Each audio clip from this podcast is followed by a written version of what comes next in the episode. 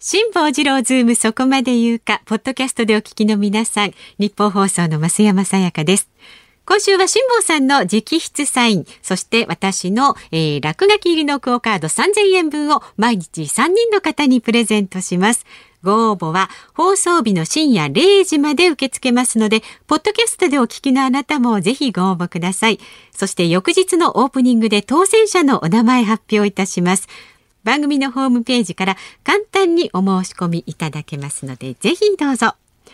それでは今日の辛坊治郎ズームそこまで言うか、始まり始まり。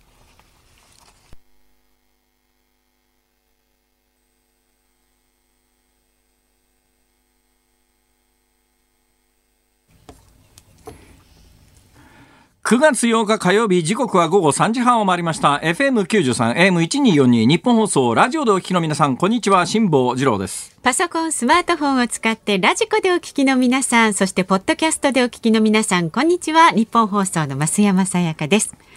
ニッポン放送辛坊治郎ズームそこまで言うか。この番組は平日の月曜日から木曜午後3時半から5時半までのニュース番組です。火曜日は辛坊さんが好奇心の赴くまま大きいニュースから身近なニュースまで no distance で語る番組です。いややっぱりね人間いつまで経っても新しいことを、にチャレンジするということはねやっぱりいろんな意味で大切ですよ。ね、あの別にあのそんなに若くいようとか全然思ってないんですけど、はい、やっぱりあのできることならば健康でありたいとかですね、はいはい。うん、まああの頭の回転も含めてその指先の感覚も含めて、うん、できればあの、えー、まあ若い時のまんまっていうのはなかなかいかないですけれども、うん、ある程度保ちたいと思うじゃないですか。すね、だからまあそんなこともあってですね、はい、今回日本放送の、うん、えー、番組スタッフからですね、辛坊さん、65前にですね、65になったらもう絶叫マシンなんか取れなくなりますから行きましょうって言われて、取材に行って、昨日あの番組終わった後 YouTube 辛坊の旅で公開したらですね、おかげさまで今までのところで、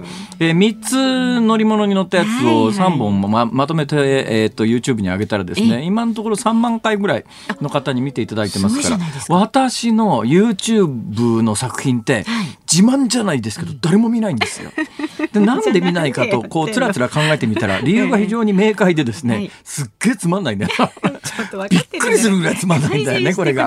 ところがそのびっくりするぐらいつまんない私のコンテンツの中で、今回の富士急ハイランドのジェットコースター3連発っていうのがやっぱりねどの書き込みを読んでも辛坊さんの今まで数百本上げたコンテンツの中で一番面白いとかバカにしてんのかよっていうですね そういう書き込みもありますから。その一環で、ね、私今まで使ったことのないものを使ってみようと思ったわけですよ。はい、で今回で去年の9月から私は当時、まあ、某 BS の番組を始めるにあたって、大阪に今日構えですね、いろいろこう電化製品等々揃えたんですがその中であの怖くて買ってなかったものが一つあるんですが、うんうん、最近ですねあの大阪でスーパーに行ったんですね、はい、大阪でスーパーに行ったところなんとご飯の 180g の、はい、あの湯煎するか電子レンジで食べられる、えー、よくあるじゃないですか、ね、3パックとか5パックとか。あ,、あの5パック入りのやつがすっごい安くで出てたんです。半額セールみたいな感じで。ですよね本当に、とりあえず買ってみたんです、はいはい、180g のご飯パックが5個でいくらってやつを買ってみたんですよ、ところがこれを食べ始めて気がついたんですがこれ湯煎で食べようと思うと14分間お湯につけてなきゃいけないんです、熱湯に。そうするとね、はい、ガスで14分間お湯の中に入れるようなことをするくらいなら、えー、私あのアウトドアの生活長いですから、ね、鍋でご飯ぐらい炊けるわけですよ。うんうんうん、そしたらわざわざそんなレトルトのご飯じゃなくても普通に炊いても大して燃料代かか変わんないし手間も変わんないのに、これはちょっといかがなものかと思って、よく解説を見てみたら、湯煎だと14分茹でなきゃいけないんですが電子レンジなら2分でいけるんです。で電子レンジというものはもしかすると ものすごく便利なものかもしれないということに気がついたんですね。それで電子レンジって、あの我々の世代はダメなんです。我々以上の世代はですね、はい、1970年代に某 NHK というところがですね、はい、大反対キャンペーンを打ったことがあったんです。こんなもんね莫大な電気代をね払ってそれも単に温めるとかなんとかそのぐらいのものしかできないのに当時ね電子レンジって1台20万円ぐらいしてたんです高かったで20万円も出したって大して使い物にならなくて電気代ばっかり抱えて皆さんこういうのはやめましょうと、うん、電子レンジでできることなんか本当限られてますからみたいな特集を。某 NHK がやったことがあってですね。私はそれ以来あ電子レンジというのは役に立たないもの筆頭だとこう思い続けてきたわけですよ。まあ、埼玉じゃなくてあの大阪の家には、大阪の家には大阪の家のことは私が全くアレンジしてませんから、大阪の家の内部に関しては全部うちのかみさん次第ですから、うちには電子レンジは確かにねでっかい高いやつが鎮座しているはずなんですが、私は怖いから近寄らないんですね。いつの時代電子レンジ怖いじゃないですかなんとなく。なんかだって我々の電子レンジっていう名前が悪いんですよ。電子レンジってね、電子が出てるような気がするじゃないですか。電子レンジは電子は出ないんですよ。知ってますか？あそうなんですか。あのですね私自慢じゃありませんけれども、ニュース解説をなりわいにしておりますから、ね福島第一昨日なんか、えー、福一だとか、えー、F1 だとかいっぱいそういう言葉が乱れ飛びましたけども、福島第一原発っていうのがあって、まあ、あの前後から私は1980年代のチェルノブイリの原発事故の現場に、チェルノブイリの原発事故が起きた直後に取材に行ってるぐらい、放射線に関してはかなりの知識があるわけですよ。で放射線っていうのは基本的にアルファ線ベータ線ガンマ線っていうのがまあ基本3種類ですね、このうちのベータ線っていうのは基本的には電子なんです、電子が飛ぶんですね、この電子が飛ぶやつをベータ線っていうんですが、そうすると電子レンジっていうのはなんとなく電子を飛ばしてベータ線ベータ線で物を温めるような気がするじゃないですか。だけど、あれね、最初に日本語に翻訳した人がまずかったと思うんです。あれ基本的に英語ではマイクロウェーブオーブンなんです。で、マイクロウェーブは電子じゃないんです。これは電波なんです。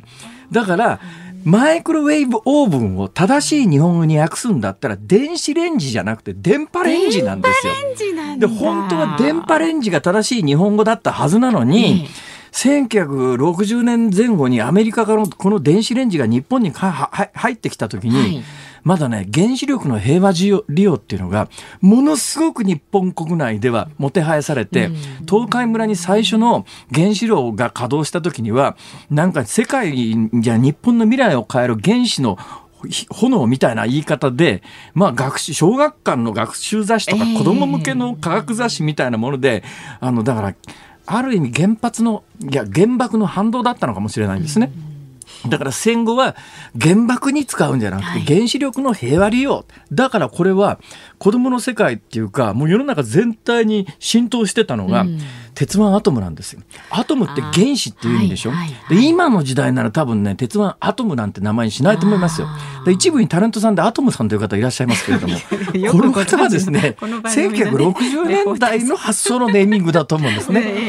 ね。だあの時代はアトム原子であるとか、うん、電子であるとかがすごくもてはやされて、うんうんうん、それが科学や時代の科学や時代の最先端を言ってるように思われた時代なんですよ。だからマイクロウェーブオーブンっていう直訳すると電波レンジで電子なんか全くあんなもん飛び交ってないから関係ないんですよ。あの中にあって飛び交ってるのは電波であって電波と電子は全然違うもんなんですがところが日本語にマイクロウェーブオーブンを翻訳するときに、電波レンジじゃなくて電子レンジというふうに訳したもんだから、なんとなく電子って聞いた瞬間にある程度放射線の知識がある人間は、ベータ線かよとこう思うわけですよ。えーで、私なんかもそういう感覚だったもんですから、はい、電子レンジって聞いた瞬間に、うん。我々以上の世代は何と思うかというと、近くによると被爆するとこう思うわけですね。離れてた方がいいみたいな、ね、電子レンジは近寄っちゃいけないっていうそういう思いがあって、うん、で一応まあこんな商売してますから、科学的知識はあります。で電子レンジは別に電子が飛び交ってるわけでもベータ線が飛び交ってるわけでもないのは分かるんだけど。うん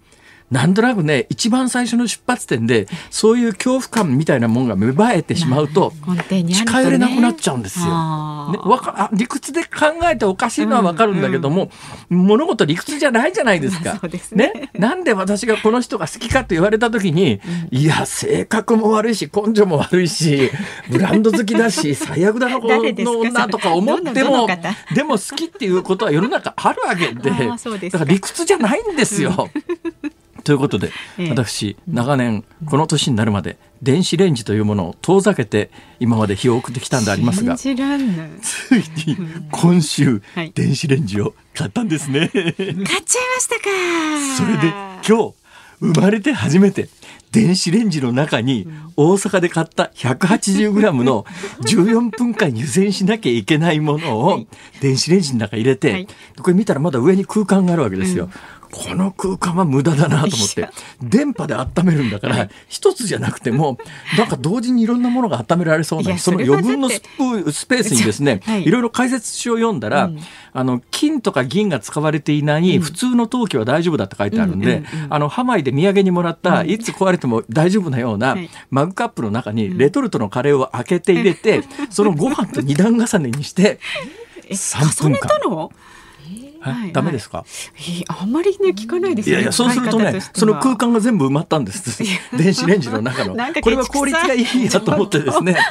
ほいでご飯だけだと2分だっていうからじゃあ2分半ぐらいしとこうかと思って、うん、2分半電子レンジでカレーとご飯を温めましたよ、はいはい、2分半ですよ、はい、その間ちょっとウクレレの練習をしてる間にですね チンって言ってそうすると完璧。ご飯もカレーも全く食べ頃。それはよかった。電子レンジすげえと思ってあのえこの話はまた、ね、明日に続きます。為替へ行けっていう催促が来てますんで、はい、今日の株と為替のこの話で俺2時間半終わっちゃいそうな気がしたんだよ。今日の東京株式市場。そうです。日経平均株価は3日ぶりに反発しまして、はいはい、昨日に比べまして184円18銭高い。2万3274円13銭で取引を終えました。なるほど。えー、前日のヨーロッパの株式市場が値上がりしたほか時間外のニューヨークダウ先物が堅調だったことから値を上げたということです。はいはい、で為替の方は1ドル106円30銭付近で取引されています。まあ変わらずといったところですね。辛坊治郎ズームそこまで言うか。まずこの後すぐのニュース解説ズームオン1本目はですね、自民党総裁選挙今日告示、各陣営の出陣式共同記者会見が行われるということで、各陣営の様子についてニッポン放送の記者にリレー形式で電話をつないでいきます。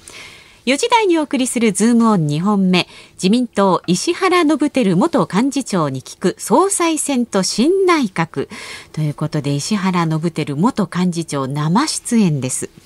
5時台のズームオン3本目。体当たり企画です。辛坊治郎そこまで行くか。今日はですね辛坊さん初めての豊洲市場体験。築地から移転して本当に良かったのかどうかと、うん、どうなってるかと思いましたけど、うんうん、へえこうなんだっていうそのあたりお届けできると思います。はい、ご期待ください。ラジオの前のあなたからのご意見もお待ちしています。メールは z o o m zoom アットマーク一二四二ドットコム。ツイッターはハッシュタグ漢字で辛坊治郎、カタカナでズーム、ハッシュタグ辛坊治郎ズームでつぶやいてください。で今週ね豪華なプレゼントということで世界に一枚しかない辛坊さんのサインと、まあ、私のいたずら書きをこう合わせて書いた。いたずら書きじゃありませんよ。さすが美大卒ですいやとんでもないもう一点物ですからね。一枚一枚あのまあ瀬山さんのちょっとずつ書いて手書きのイラストがちょっとずつね、これがね、羊のようにも見えるしネズミのようにも見えるんですけども 実態は不明なんですが、あ、はい。増山さんやっぱり美大だったんだっていうのがわかります。あれで、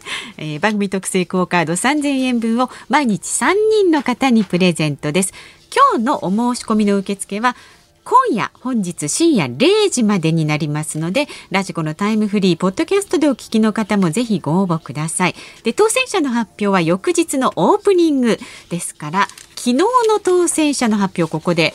行います。おめでとうございます。はい、まず文京区のひろみさん、はい、習志野市の千恵子さんほいほい、川崎市の一斉さんかな、和成さんかな、この三人の方です。おめでとうございます。和成とは読めないだろう、これ。どっちかな？一斉さんかな？いや和誠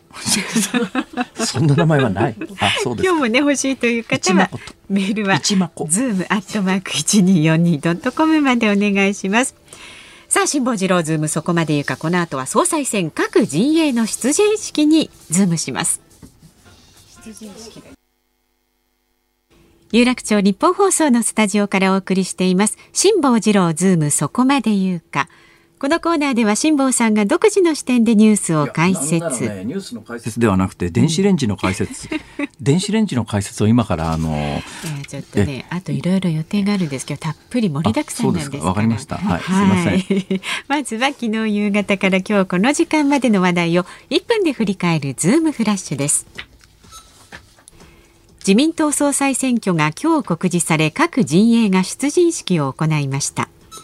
内閣府が発表した景気動向指数の速報値は2ヶ月連続で改善。ただし基調判断は12ヶ月悪化のままでした。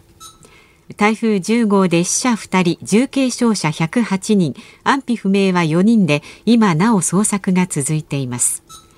GoTo トラベルの地域共通クーポンが10月1日から利用開始へ。旅行代金の15%分を旅先の買い物飲食などに使えます。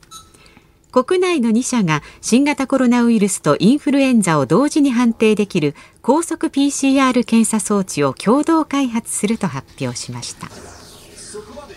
台風10号はね、日本列島をかすめて九州をかすめる形で朝鮮半島の方に向かって、はい、結構朝鮮半島大変なことになっているというニュースが今日入ってきてますけれども、ただ、まああのね、犠牲になった方もいらっしゃいますし重軽傷者の方もいらっしゃいますから、はい、まああの予想よりはえー、ひどくなかったねっていう言い方自体もちょっとためらわれるんですが、だけど事前の予想に比べると、まあまあ言うても伊勢湾台風みたいなことにはならなかったのはどうしてかというと、どうやらですね、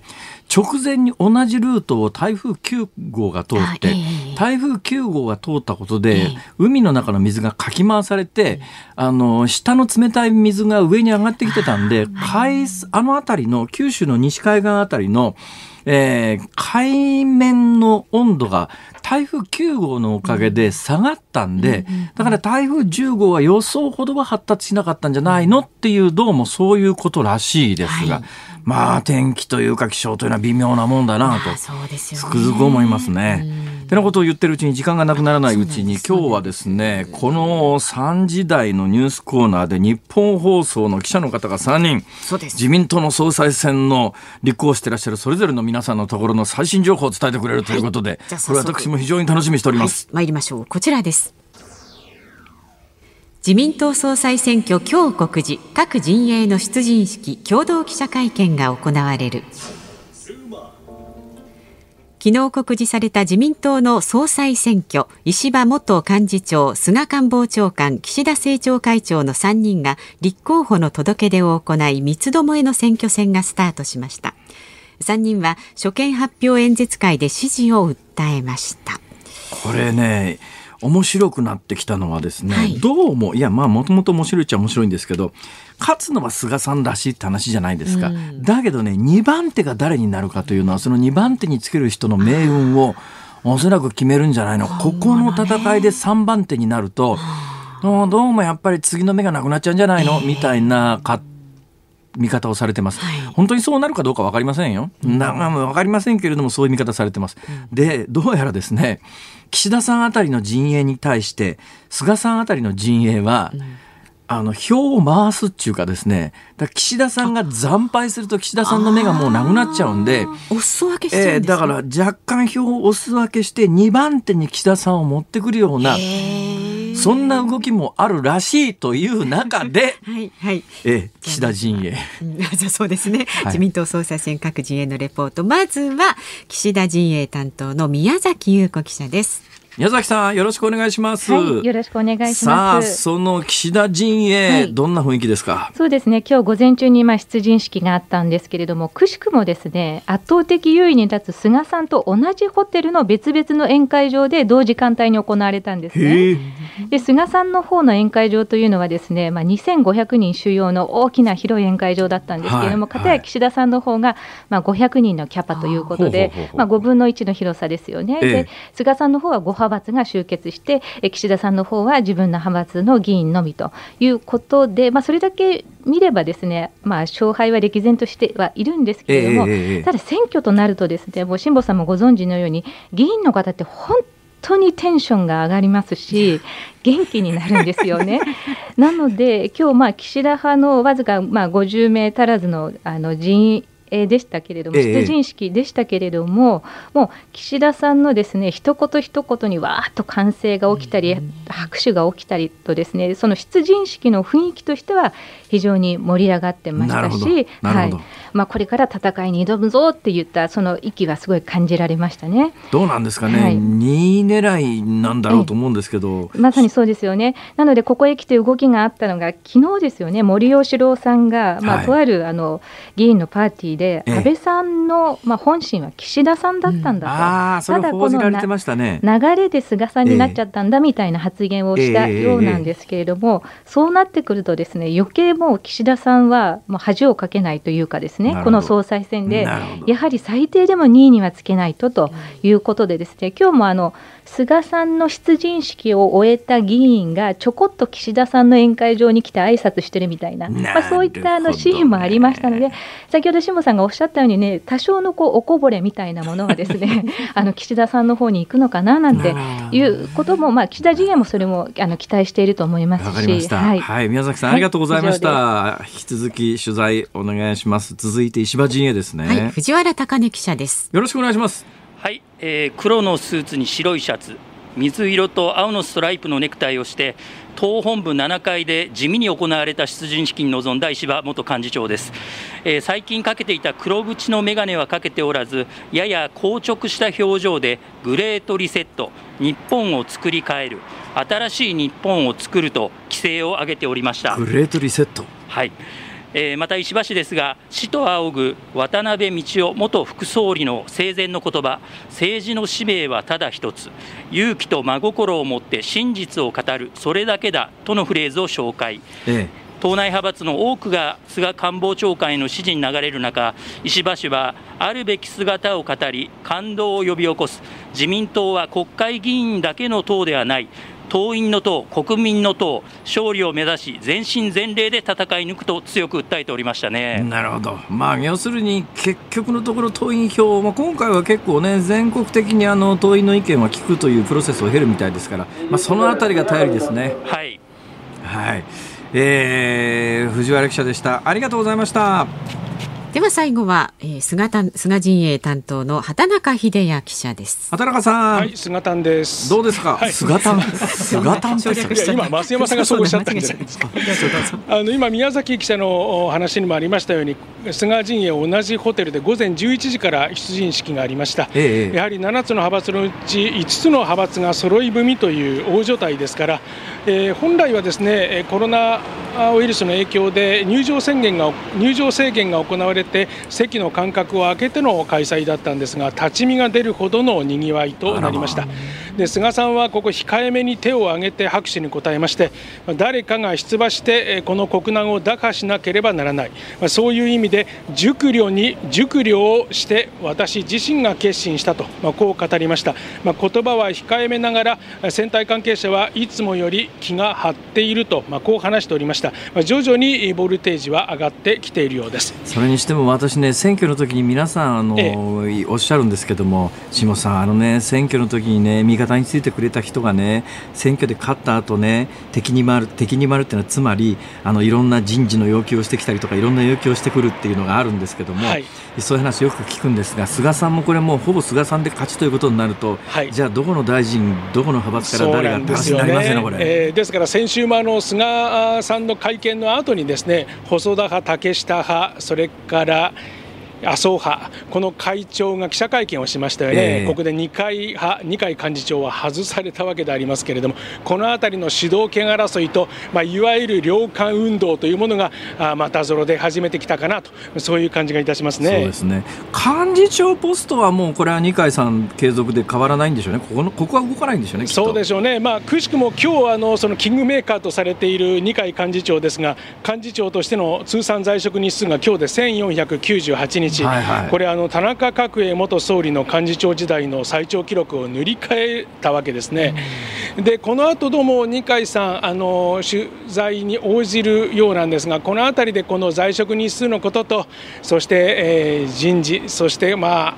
ああ菅さんとの距離に感についてどういう発言が出るかというのはちょっと注目ですよね。そうですね。はい、まあご本人も周りも、まあ、それは二階さん継続だろうとは思ってますけどどんな表現でそれをね、ご本人がしゃべるのかって。もういろんな剣謀術数が渦巻いておりますのでここら辺もちょっと注目かもしれませんね。はいありがとうございました、はい、失礼しました。この時間は自民党総裁選の各陣営レポート宮崎記者藤原記者畑中記者に伝えてもらいました。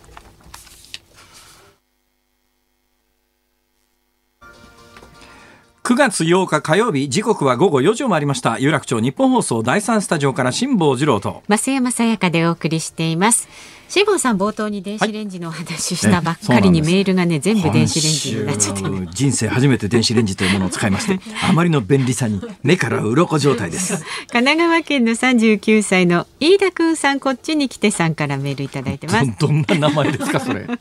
冒頭の電子レンジの話うちの親70代も似たようなことを言っていて未だに実家には電子レンジがありません。おかげで私も人生の半分は使わない生活でした。すごい損した気分分でしたっていう。本当ですよね。で結構なんかいろいろレシピ見てたらなんか野菜を電子レンジでチンするだけで結構どなんか料理ができるとかなんか使い方ものすごく多彩みたいですね、うん、からなんかであえたり、ね、いやあの何回も申し上げますが、うん、あの電子レンジで放射線被曝をすることは絶対にありえませんのでご高齢の方それは安心してください。はい。え電磁波という問題はまあないではないですがこれ放射線とはあの、広い意味の放射線という意味で言うとね、うん、可視光線とか、つまり見えてる光だとか、みんな、あの、全部放射線の中に、あの、ジャンル分けされることもあるんですね。広い意味では。だから、ラジオの電波なんかもそういうジャンル分けされますけれども、ただ、いわゆる原発であるとか、原爆であるとかの放射線というイメージだと、全く違うもんですから、はい、だから電子レンジは別に中放射線が飛び交ってるわけでも何でもありませんからって、そんなこと言わなくたって今の人はみんな知ってますよね。それよりも私は今日衝撃だったんですけど、前々から実は思ってたんだけど、はいはい、あ現実のものになってしまったと思ったのが今日の産経新聞の一面見ました？今日の産経新聞の一面にですね、うん、今から10年前に、はい、あのこれ一色さんという人が後にあの画像を公開してですね、うん、大騒ぎになった中国の漁船が海上保安庁の船に激突してわざとぶつけて騒ぎになったじゃないですか、はい、あの時の船長は逮捕されたんですよ、はい、ところがこの逮捕された船長当時の民主党政権の菅内閣の、えー、誰かわからないんだけれども当時菅内閣はこれは検察が勝手にやったって言ってたんですけども、はいこれ産経新聞が今日一面に書いてきたんですが当時の外務大臣の前原さんに詳細に話を聞いたところ当時の菅直人首相が釈放してしまえと今後の日中関係に悪影響を及ぼすから釈放してしまえと言って総理大臣が命じて釈放させたんだということが今日一面に出ているんですけども、はい、その話はこれ昨日がその中国漁船衝突から10年だったんでこの記事になってるんですが、はい、一面のところの菅元首相って書いてあるところの菅の上に振り仮名がついてるんですよ。ああ、本当だ。これなんでかというとですね、もうすぐ菅さんが総理大臣になるわけじゃないですか。そうすると字面的には、菅首相と菅首相は漢字で書くと同じなんですよ。それで産経新聞は今日からなのかどうか分かりません、はい、私が気が付いたのは今日なんですが、うん、中のすべての見出しにですね、うん、菅さんの場合は「菅」って振り仮名が振ってあって菅さんの場合は「菅」って振り仮名振ってあるんですよ。あそうか。あるいはですね下の菅義偉の義偉まで入れるか菅さんの場合は菅直人の直人まで入れるか、だからパッと見た時にさ民主党政権の菅直人首相の話をしてるのか、菅義偉首相の話をしてるのか、はい、産経新聞はものすごい細かい配慮を始めてますけれど。私はちょっとね一見混同しますものねこのタイミングだとね。これ私は今日何回も見直して、うんうん、もしかしたら漢字どっか違ってないかと思ったら 草冠に噛んで同じですからね。ね。ちょっとこれ名前の読み方しょうがないねこれね。漢字って本当ちょっとあの菅直人元首相の菅は竹冠にしようか。うん、あるいは冠その冠取っちゃうとかさ。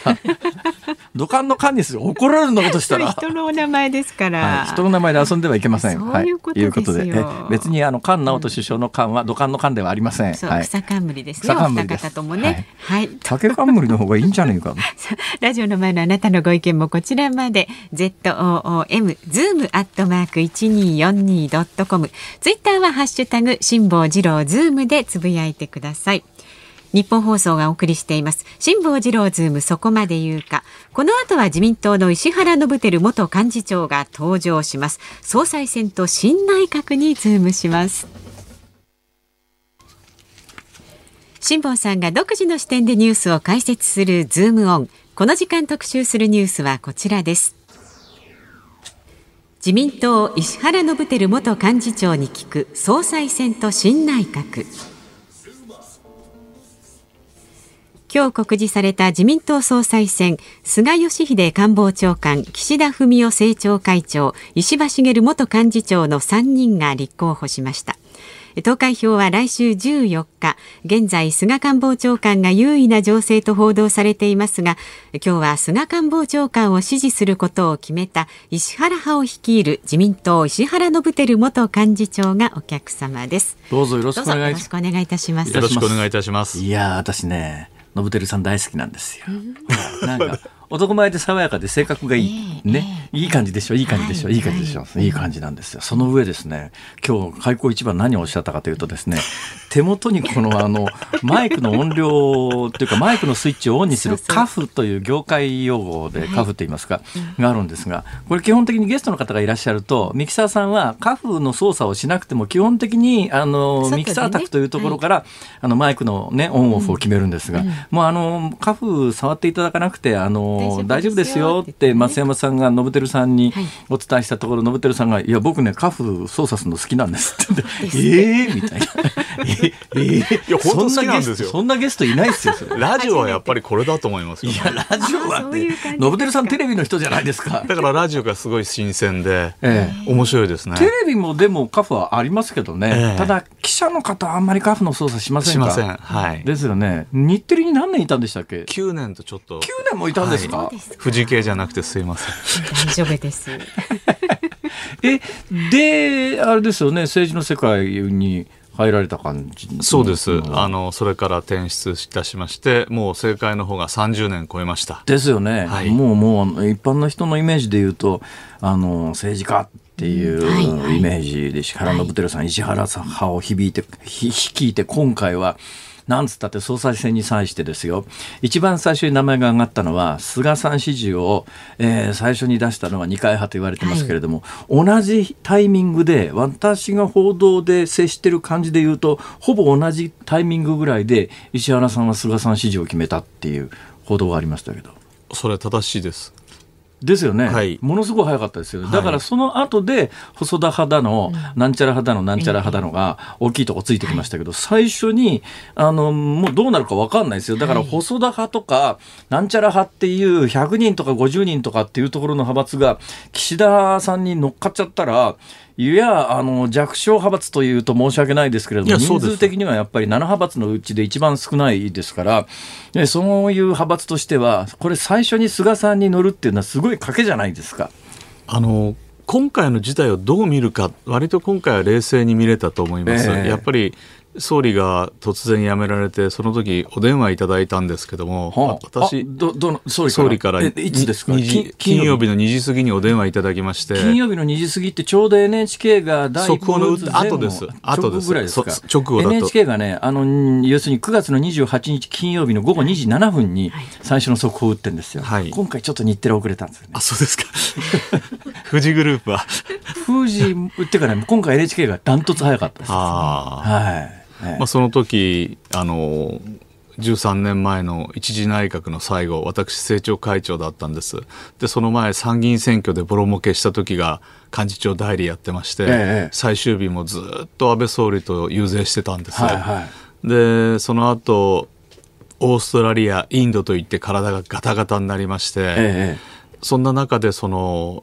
代表質問を受けることもできずに辞めたと、はい、その事態は絶対に避けなきゃいけない。本当に悩んだんだっていう電話をいただきまして。なるほど。もうなんかこう涙出ちゃいましてね、えー、悩んだんだなっていうのが分かって、はい、これは緊急事態だと思いましたんで、えー、やっぱり官房長官っていうのは安倍総理も官房長官やられてた、はい、福田総理も官房長官やられてた、えー、やっぱり一番この今の状況が分かってますから、はい、ここは菅さんが出ればですね、ええ、もう菅さんしかないなとそんなふうに思ってました。その時に、まあ、あの派閥のリーダーとしてはそういう思いだけではなかなか務まらないところもあってこれもしあの、まあ、野党じゃないけど自民党内野党みたいな立場に追いやられると、まあ、あの自分はともかく自分が率いてる派閥のメンバーに迷惑かけちゃいけないとかですね、うん、思うじゃないですか。そこでこうそれ一回一回カフ操作しなくていい気になります。すみません。すごい気になって。すみません。もう、誤差ありません。石原さん、自分が喋り終わったらカフ切るんですよ。ほいで、なんか喋ろうとするとカフを自分で、そんなことそこまでしなくていいですから。わかりました。総理を、総理を目指す男なんですから。今日、辛坊さんが笑い取る、笑い取るもんだから、もう笑っちゃって番組にならないと、あの、構成作家の人に悪いなと思ったんです。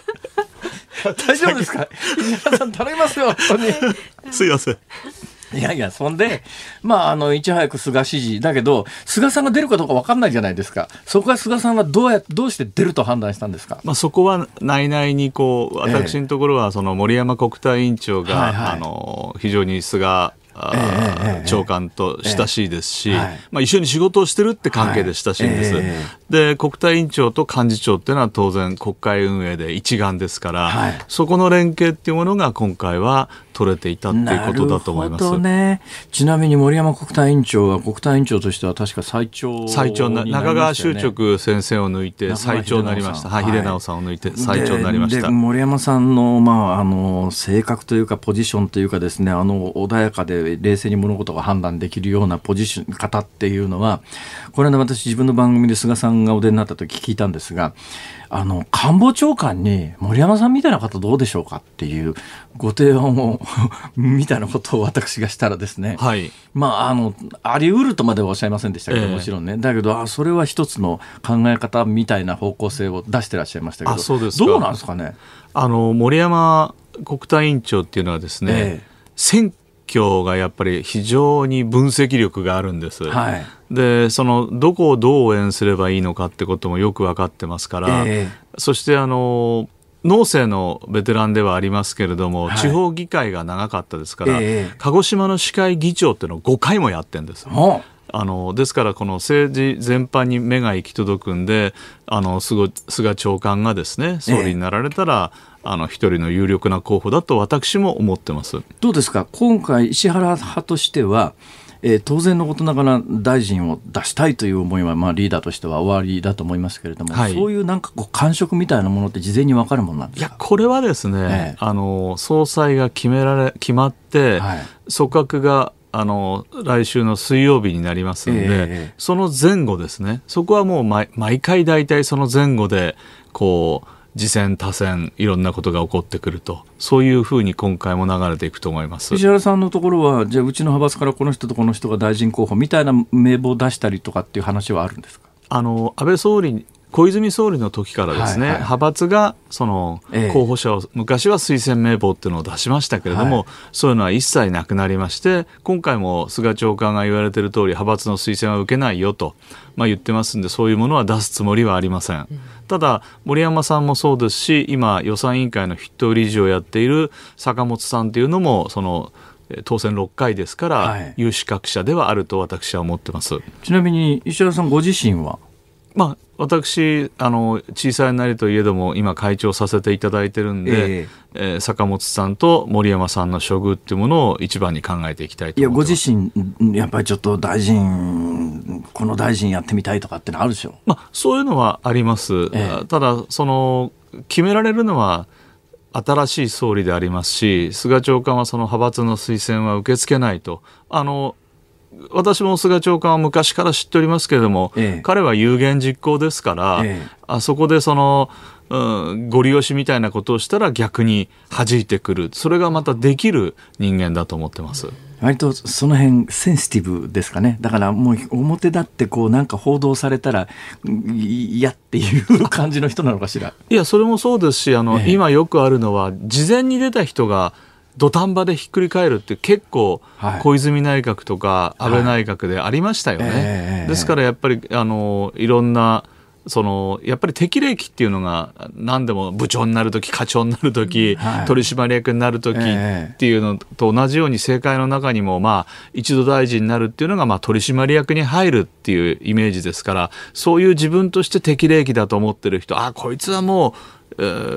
大臣になった方が仕事ができるなっていうような両方があるんだと思います昔はね昔はそれこそ新聞事例って言ってですね 大体あの組閣の前の日ぐらいに新聞の一面に全部の大臣決めてて。もうほぼ間違いなくそのまんま行くっていうケースであったじゃないですか。あれいつまで小泉大学の前までは多分そうだったそうですよね、はい、小泉さんがなんかこの鉛筆なめなめ自分で大臣決めててえ えー、みたいな。だから新聞記者もすごい困ったらしいですよね、だからそれまでは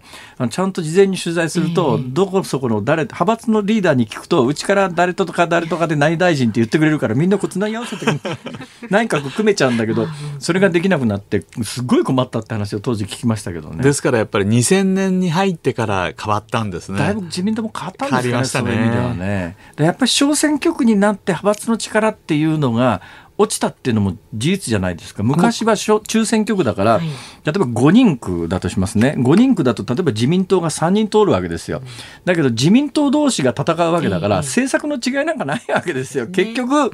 派閥でそもそも立候補するためには派閥に入って派閥の推薦を受けないと立候補すらできないっていう。そうです、ね、今は小選挙区だから同じ政党から2人出ることは絶対ないですから、となるとまあ党本部幹事長がこう差配して誰を出すか決める。ということになると派閥の力は相対的に落ちてますっていうよく言われるじゃないですか。その通りだ、その通りだと思います。ですからさっき言ったように、派閥の主な仕事はやっぱり若い人を育てるっていうことと、えー、その取締役に入る年代になった人に、えー、大臣ポストをしっかりと仕事を与えられるような人間関係を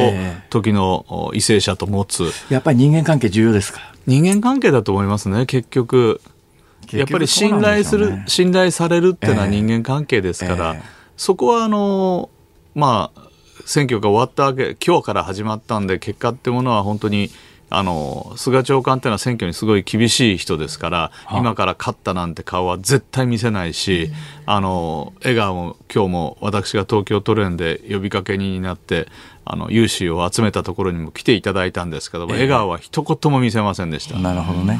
なるほどね。まあ確かにそういうところで笑うと、一部のマスコミは、もうあの、選挙の最中に勝利の笑顔みたいな書きますもんね。絶対書きますね。ね今の、いや、結局人間関係だということで言うと、絶対答えられない、答えにくい質問をしますけど、石破さんはなんであんなに自民党の議員さんに嫌われてんですか？私は高校時代からの付き合いで、ええ、その石破さんのあの今日なんかも怖いんですよ。あの顔がいや顔ってそのせっかく床屋さんも行って眼鏡も変えてソフトなイメージなのに、え、今日はまた元に戻って話もすごい難しかったです。はあ、最初は良かったんです。田中角栄さん渡辺道夫さんの話とかなかなかソフトな感じできたなと思ったら、もう途中でちょっと難しくて私もついていけないぐらいな。やっぱり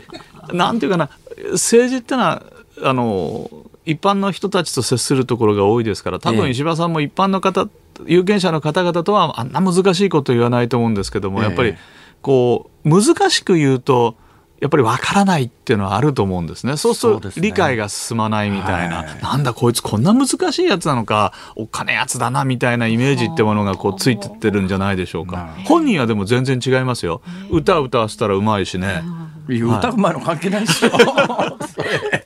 ちなみに菅さんどういう人ですか？菅さんはですね、はい、これは森山さんと似てるんですけども、えー、選挙が厳しいんです。厳しく組み立てるんです。だから油断は絶対しないんです、はい、それ人の選挙なんかも私若い頃菅さんに頼まれて、えー、神奈川県10選挙ぐらい回ったことあるんですけども、それもどういうふうに誰のところってどこを長くしてしてってのも全部菅さんがその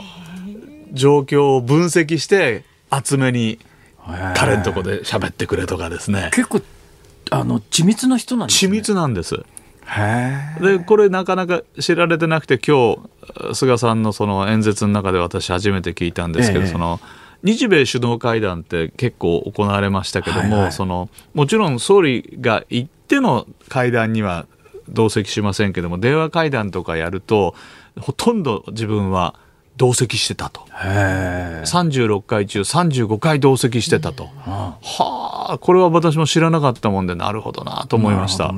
あの外交が苦手苦手ってよくね菅さん逆にまあ要するに他に苦手なところがないからそこが見つけやすいのかもしれませんが、え今の話を聞くとそうでもなさそう、ね、え私はねそれね自信を持ってるからね、え、わざと言われたんだと思うんですよ。なるほど、ね、その自分をその外交が分かるよっていうために言わせるんであったら人に言わせればいいだけですから、自分は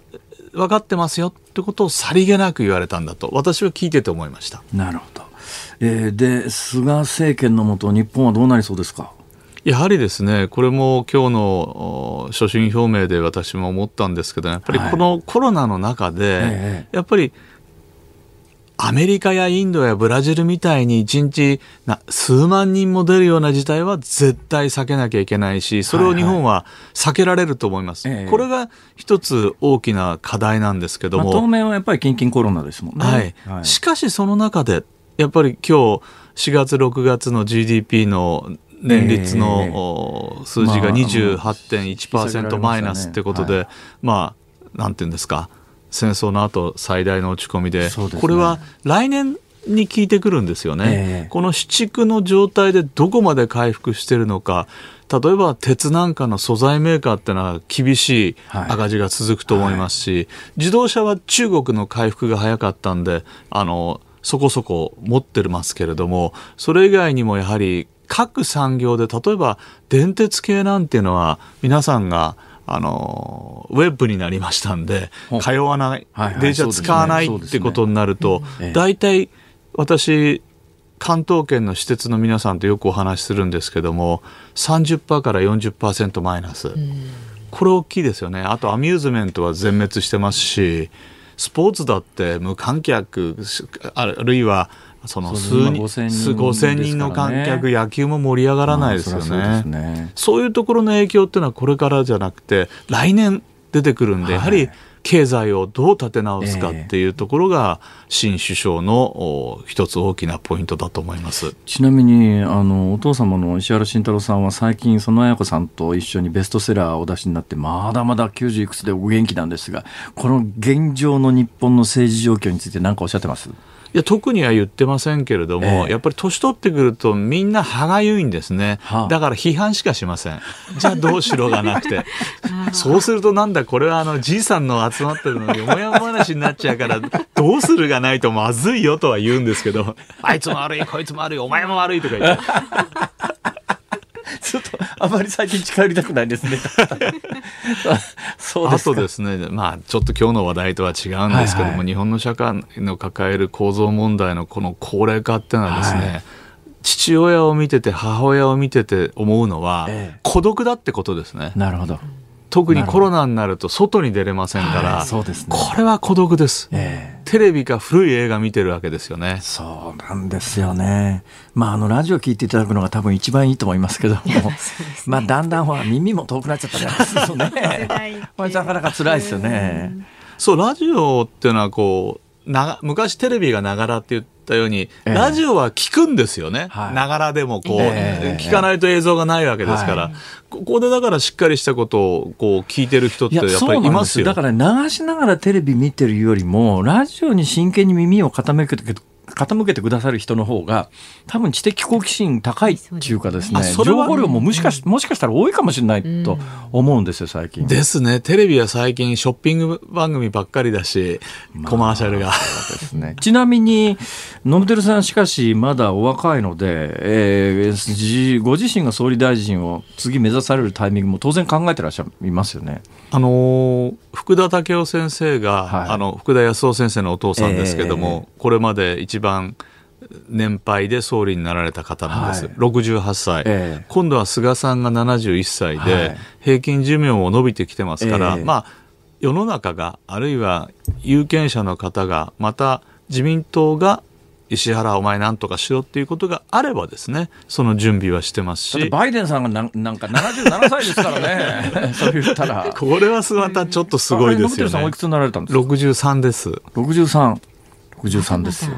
いけてますよね。絶対だからね、私ね、私64でしょ？1歳違いでしょ？だこういういけてるね人見るとね、おまだまだ俺もいけんじゃないかと思うんだ。比べてるんですか自分で？いや、俺同い年でも、なんか同い年ですって言われた瞬間にがっくりくる人いるんですか。まあでもね、あなんか目標になりますね。そうそう。的な。え、頑張ってください。ありがとうござます。あの我々の世代の星ですから。なんか父親の話ばっかりしてすいません。お父さん聞いてたらごめんね。ええええ今日は自民党の石原伸晃元幹事長でした。どうもありがとうございました。ありがとうございました。ありがとうございました。失礼します。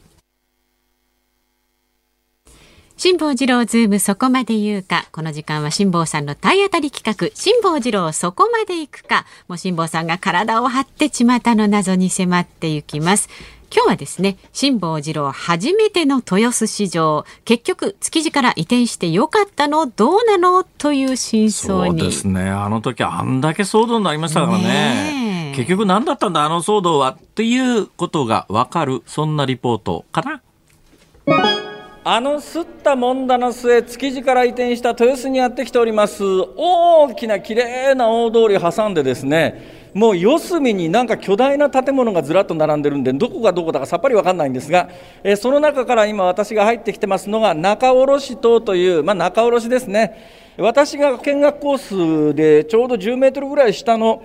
えー、仲卸のお店が並んでるところを見下ろしてる感じなんですが実は見学者も私もですねその実際にお魚さんがいるところには、えー、行けないということなんで今日は特別にですねサブディレクターのなべちゃんがそっちに行ってくれてますんでまずそっちで話聞いてもらって、えー、誰かここへ連れてきてください。はい、えー、現場のサブディレクター鍋谷です。えー、私はですね今、え、豊洲市場水産中野市売り場棟の1階にやってまいりました。あの辛坊さんがいらっしゃったのは3階の見学者通路なんですが今下からガラス越しに辛坊さんが見えておりますけれども、えー、今1階はですねあの音が聞こえてると思いますがターレーという水産物を運ぶ、まあ、車両が行き交っているところに今私いますけれどもいや今もう時刻は朝の9時半なんですがかなりまだ活気があるというえー、印象なんですけれども今日はですね、えー、マグロ専門の仲卸業、えー、鈴代の生田義勝さんにお話をお伺いしたいと思います。よろしくお願いします。はい、えー、生田でございます。よろしくお願いいたします。いや生田さん、はいはい、すごい活気がありますね。いやいやもう終わりだよこれ。9時これで終わりなんですか？もう終わりの時間なんかもうターレーが至る所走り回ってますいやいやもう朝のだから6時とか5時ぐらいはもっと混み合ってますもっとですか？全然全然この比較にならない。もうこれ今ああ随分平和だなみたいなえーあのちなみにそのピークの時間っていうのは何時頃になるんですか、あの要はね競りが終わってで、向こう側が競り場なんですよ、はいはい、で、えー、こっち側が仲卸売り場なんだけど、その要は競りが終わったぐらいの時間っていうのが一番混むかな。その競り場というのはこことはまた違う建物にある、うん、温度なんかも違ってて、えー、えーと競り場の方は11度設定かな一応仲卸売り場は二十何度設定かなんかなってこの今この場所は、はい、すごく涼しいですよね。すごい涼しい。これ築地に比べるとすごいなんか環境は良くなったんですか？いやいやだからあのー、移転の時にずいぶんね、ね、あの皆さん騒いでいただきましたけども、えー、もうね魚の品質を保つとか、はい、そういった観点では比べ物にはならないですよね。そうですかだって築地っていうのは、いわば屋根があって柱があるだけの構造です。まあ、基本実質屋外っていう、ね、屋外ですから。だから要は今35度ぐらいあるよね。っつったら、えー、35度の中でやってたんですから僕ら。はあ。ね。でそれがじゃあ魚にいいって言ったら35度と20度でどっちがいいですか、えー、20度に決まってますよねそうですよね。うんだからあの騒ぎって一体何だったのって話なのちなみに、生田さん、このフロアには有名人は降りてきてはだめなんですか？いや大丈夫だと思うんだけど、まあ一応はね、はい、あの建前上よくないです、はいまあ、コロナもあります、ね、コロナもあるし、だから必要以上の人をここに入れるっていうのは、まあ衛生的にあまり良くないでしょうということなんですよね。じゃああの辛坊さんがその見学フロアでお待ちですので、ええ、ちょっと今から一緒に向かっていただいていいですか？はい、じゃあちょっと実際に。はい行きましょう。そのまま鍋ちゃん聞いてるよ。かったっけ と思うんですけど、私も一応ね豊洲まで行きましたから、えー、鍋ちゃんがですね、えー、3階の私の一般の見学者フロアなら私も入るので、ね、一般の見学者だから一般の見学の方も今、うん、あの築地のスタンド昔築地時代はあの外国人観光客がなんか魚の競り場みたいなところまで押し寄せて大騒ぎになってたじゃないですか、今豊洲ではですねそのプロの人が入るところの実際同じフロアには入れないんですが、はい、3階の見学コースから見ることだけできますんで、私もそこまで行ってなべちゃんが連れてきてくれた生田さんにこれから直接話を聞くとそういうことになっております。あではここから辛坊さんがその生田さんに改めてその築地からね豊洲に移転してよかったのかどうか。それから今年ねサンマ高いですけれどもこのサンマの値段の高騰についてもお話を伺っています。こっち移転してよかった。私は良かったと思いますどうなんですか？今でもその賛成反対今だに作ってんですか？いますいます。いるんですか？いますいます。反対の人はなんで反対だったんですかね？いやだだからさ人ってさ結局変えるのって嫌じゃないですか。あだからこれ移転するのに実はあれですよ。僕が5歳の時にうちの父親が「お前が貸しに来る時には築地にねえからな」って言われたんだから今おいくつですか？今58ですよ。うわー50年かかってんだ。だって俺が一番最初に貸しに来た18の時に最初に与えられた仕事っていうのは反対運動行ってこいって言われた。で本願寺で移転しねえぞとかなんとか言っていうのをやったんですなるほど。そうそう。でも結果的には移転してよかった。いや全然いいですよ。だから結局あれ昭和10年にできたものですから、はいはいあのー、排水の設備なんかひどかったんですね。だから今だからこそ言えるけどネズミが運動会やってたんだから。うん、そうらしいですね。そう。もうだからネズミなんか見てないですよこっち来て。衛生面ではもう圧倒的にこっちの方が上ですよ、ね、いや比べ物になんないまあそんな感じですね、うん、比べたら築地がかわいそうです。どうですか？それでコロナは商売に影響してます？思いっきりしてます。あそうですか。ただあの自粛期間中っていうのはスーパーがものすごく売れたんです。はいはいはい。家庭向けの商品、ね、そうですそうです、はいはい、だからスーパーだけやってるところっていうのは昨年比の120とか130とかすげえ。だ料亭相手とかがきついんですねだからうちなんかはまあ飲食とか、はい、あと旅館とかが、えー、旅館とかの取引先なんですよ。昨年比のあの自粛期間中は10%まで落ちました。うわ9割減減ですよ。どうですか？回復してきました？9割減までいって9割減まで今どのぐらいまで戻しま今ね6割ぐらいですねそれでも。6割？の売り上げ。売上昨昨年比60%じゃピーク 4, 4割減割減ですね。じゃあまあもうちょっとですね。いやだからみんながね話してるのはこれ回復しても7割ぐらいぐらいじゃねえかと、うん、だったらもうあれですねスーパー向けのマグロどうですか？いやいやだけどスーパーは今になったらダメになってるんですよあそうなんだ。そうそう。今ね飲食店もダメだしスーパーもダメだしだから全体的に沈下してる感じです。何食ってんですかねみんないやいや本当です。本当何食ってんだお前ら。って、ね、いやいやいやいやお前らってそそうですか、あで、えー、最近サンマがね、むちゃくちゃ高いってほらニュースになってんじゃないですか。どうなんですか？いやあの確かに高いですでねだけど魚っていうのは結局すべて天然じゃないですか、はいはい、だからいい時もありゃ悪い時もあるわけですよ、えー、で今回のサンマに関してっていうのはもうこれねあのあんまり注目されてないことなんだけど日本の海っていうのは魚が減ってるんですよ全体的に。はあはあ1984年に1280万トン取れてたのが、えー、今450万トンぐらいですよ、ほう3分の1まで減ってるんですこの30年。なるほど。海外はみんな漁業管理っていうのをしっかりとやったんですよ、はい、で北欧なんかはものすごく今漁業で儲かってますし、えー、あとオーストラリアニュージーランドアメリカカナダなんていうのはボロ儲けですよ漁業で。で日本は何の手つかずでやってたからどんどん資源が減って今社用産業になってなるほど、ね、日本だけですよこれ。なるほどね。どうでもいいですけどあのそのマグロの仲卸やってらっしゃる魚のプロは、はい、晩飯何食ってんですか魚です。ずっとそうやって魚食ってるせいかね、うん、元気だし色艶いいし。いやそうなんですよ。いいですね。やっぱね魚食うと元気になりますよ。そうですね、うん、魚魚魚。魚を食べるとちゃんちゃんちゃん。ありがとうございました。ありがとうございました。なんかあの仲良く歌って締めてますけど あのね、この生田さんという方はですね、えー、まあ喋りが、もうなんかね、えー、その魚屋さんやってるんじゃなくてね、はい、多分どっかのあの舞台に立たれた方がいいんじゃないかっていうぐらいの勢いの方ですけども、ね、あの YouTube チャンネルで、はい、生田義勝のうめえ魚が食いてえっていうチャンネルをやってらっしゃるらしいですけど、はい。はい、まあそれにしても。うん、だから結局そういうことだったんですよ。あの騒動は一体何だって。だってあの頃言われてたのは、地下水に何か含まれてるってあったじゃないですか。別にその地下水汲み上げて魚にかけるわけじゃないですから、コンクリートで覆われた建物の下の地下水地下水がどうだって、関係ねえだろって話。今から考えればそんなことが毎日毎日朝から晩までテレビひねるとワイドショーでやってたわけで、ね、ちょっとね今のコロナの騒動にも通じるものがあるよなと実は思うところもあるんですよ。後から振り返ってみりゃあれは一体何だったんだっていう。まあ残念ながら築地の騒動に関してはそんな感じですね。今豊洲は本当よくできてます。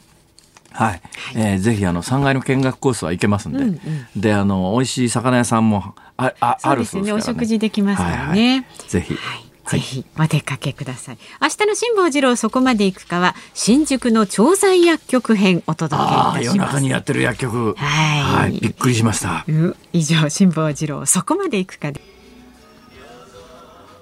お送りしているのは井上陽水と安全地帯のコラボで夏の終わりのハーモニー。いいっすね。聞き入っちゃいますね。いや夏終わりですね。はいはい、どうですか？増山さんは素敵な夏の思い出とありましたでしょうか？ありません。